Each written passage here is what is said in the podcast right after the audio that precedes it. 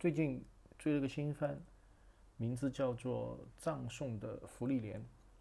看到第四集的时候，那个矮人问芙莉莲的徒弟飞轮，问他：“呃，芙莉莲是一个好师傅吗？”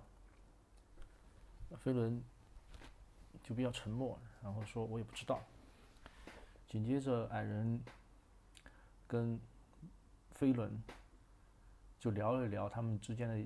呃，之前跟福利莲的一些往事聊完过后，然后他又问呃飞轮说：“你觉得福利莲是一个好师傅吗？”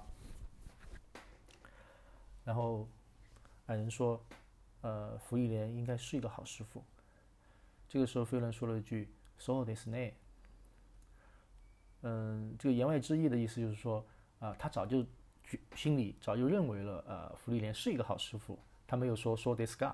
说的说 Disney，这个就啊，就感觉还还挺奇妙的。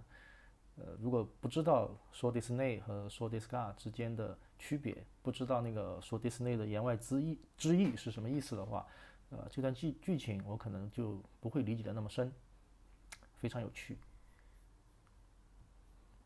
嗯，我最近学习日语的话，我基本上使用的都是 iPad，用的是一种。呃，无纸化的学习方式，就想讲一下无纸化学习的话，其实优点还是蛮多的。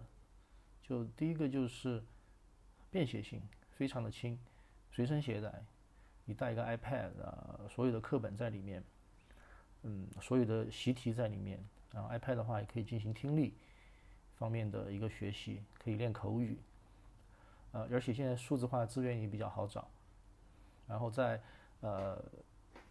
连接网络的情况下的话，还可以直接访问在线的词典，然后查一些语法资呃语法的资源，然后一些学习的社区也随时可以登录进去，去跟学习日语的同好们一起交流。呃，现在 iPad 的话，做笔记和做标注也很方便，呃，擦除啊，啊，标记啊，然后各种挪动啊，呃，当然还有一个环保，环保的话好像跟个人没有关系。不过呢，嗯，怎么讲？纸质的教材也有它自己的优点。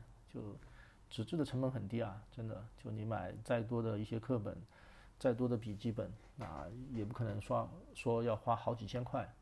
而且从环保的角度来讲的话，纸质的还不依靠电力，也挺环保的。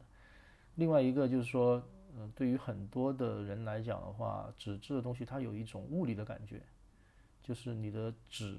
你的笔跟纸触碰的时候的那种啊，那种说不清楚一种摩挲的感觉，就可以，也许可以帮助一些人更好的集中注意力。